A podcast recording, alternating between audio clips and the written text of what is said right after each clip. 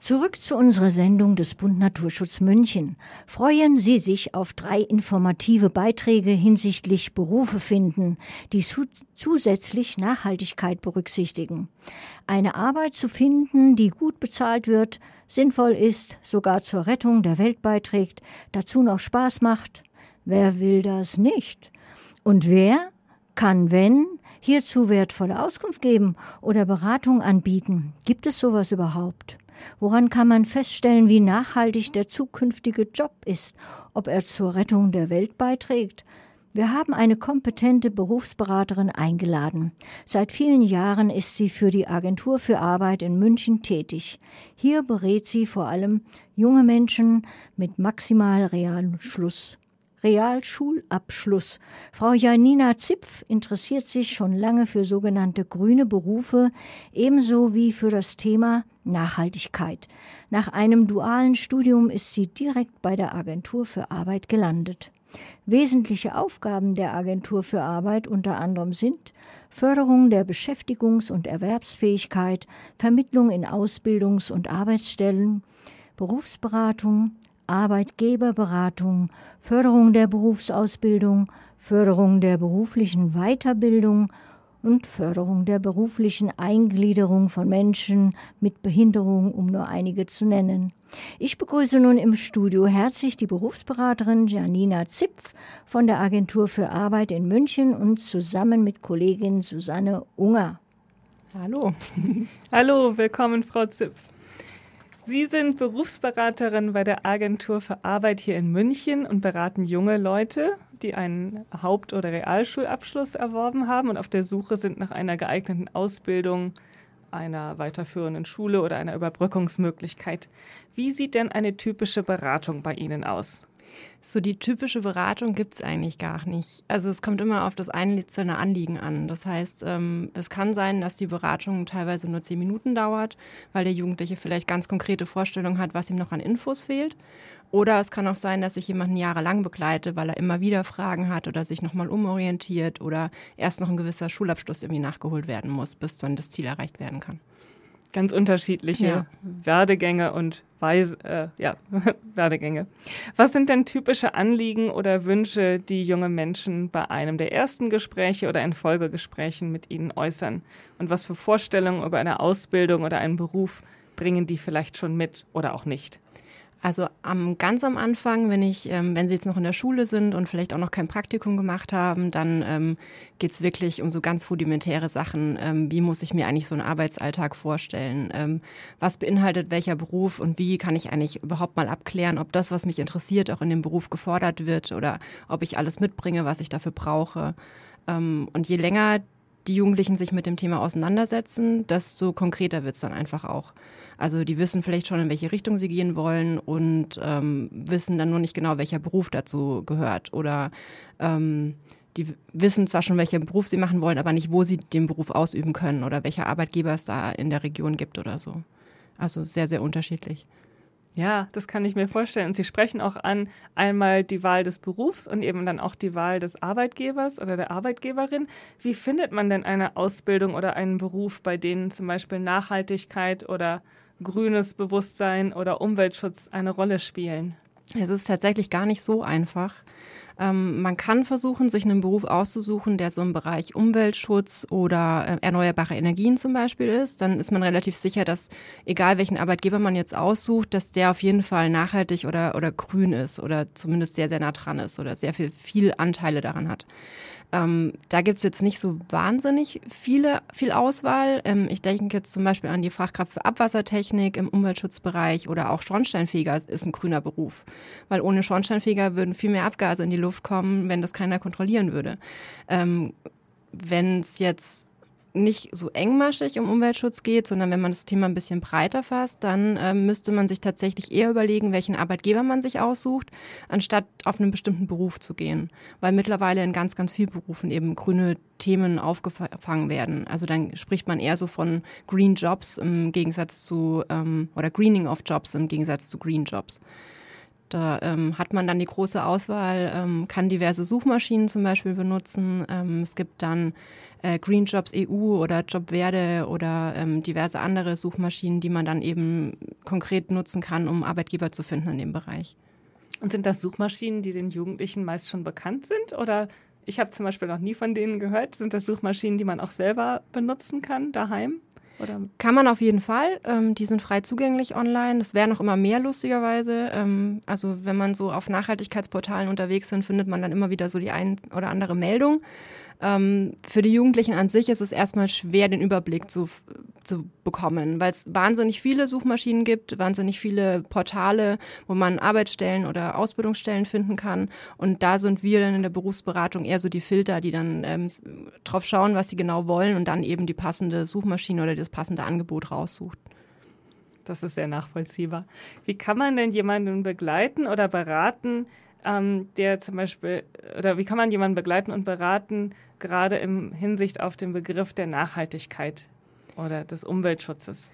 Also erstmal müsste man, glaube ich, mit den Jugendlichen mal besprechen, was sie genau mit der Nachhaltigkeit verstehen, weil das natürlich auch so ein ganz, ganz breites Feld ist. Ähm, und das dann genauer mit ihnen zu erörtern, ähm, ist es jetzt ein Beruf, der mit Pflanzen oder Tieren zu tun hat? Oder geht es eigentlich eher darum, den nachfolgenden Generationen nicht noch mehr Schulden oder mehr äh, Umweltsünden zu hinterlassen? Oder ähm, ist was ganz anderes für sie nachhaltig? Und je nachdem bietet sich halt der ein oder andere Beruf an. Ich kann mir auch vorstellen, dass Nachhaltigkeit vielleicht nicht der Begriff ist, den die Jugendlichen selber mitbringen. Wie nennen die das denn? Wie kommt das zur Sprache? Ähm, also es gibt schon Jugendliche, die dann sagen, sie möchten was, was irgendwie Sinn macht, was ähm, vielleicht auch der Gesellschaft irgendwie zugutekommt. Sie formulieren es natürlich ein bisschen anders, ähm, aber das gibt es dann schon und da kann man dann natürlich auch die passenden Berufe aussuchen.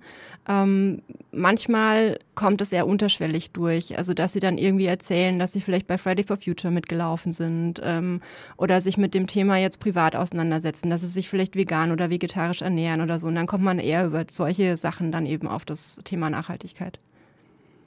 Und gibt es Ausbildungen oder Berufe, die Sie als besonders nachhaltig oder grün empfehlen können oder würden? Sie hatten vorhin den Unterschied angesprochen zwischen der Berufswahl und dem Arbeitgeber auch. Also gibt es da Ausbildungen oder Arbeitsplätze, die sich dafür besonders anbieten, zum Beispiel hier im Raum München? Also bei der Ausbildung würde ich tatsächlich nicht unbedingt ähm, auf das Thema Grün direkt suchen, sondern eher nach Interessen und Stärken gehen und dann zu schauen, was passt dazu und sich dann im Nachgang entweder für die Ausbildung oder dann eben für die Arbeitsstelle dann für einen grünen Arbeitgeber zu entscheiden.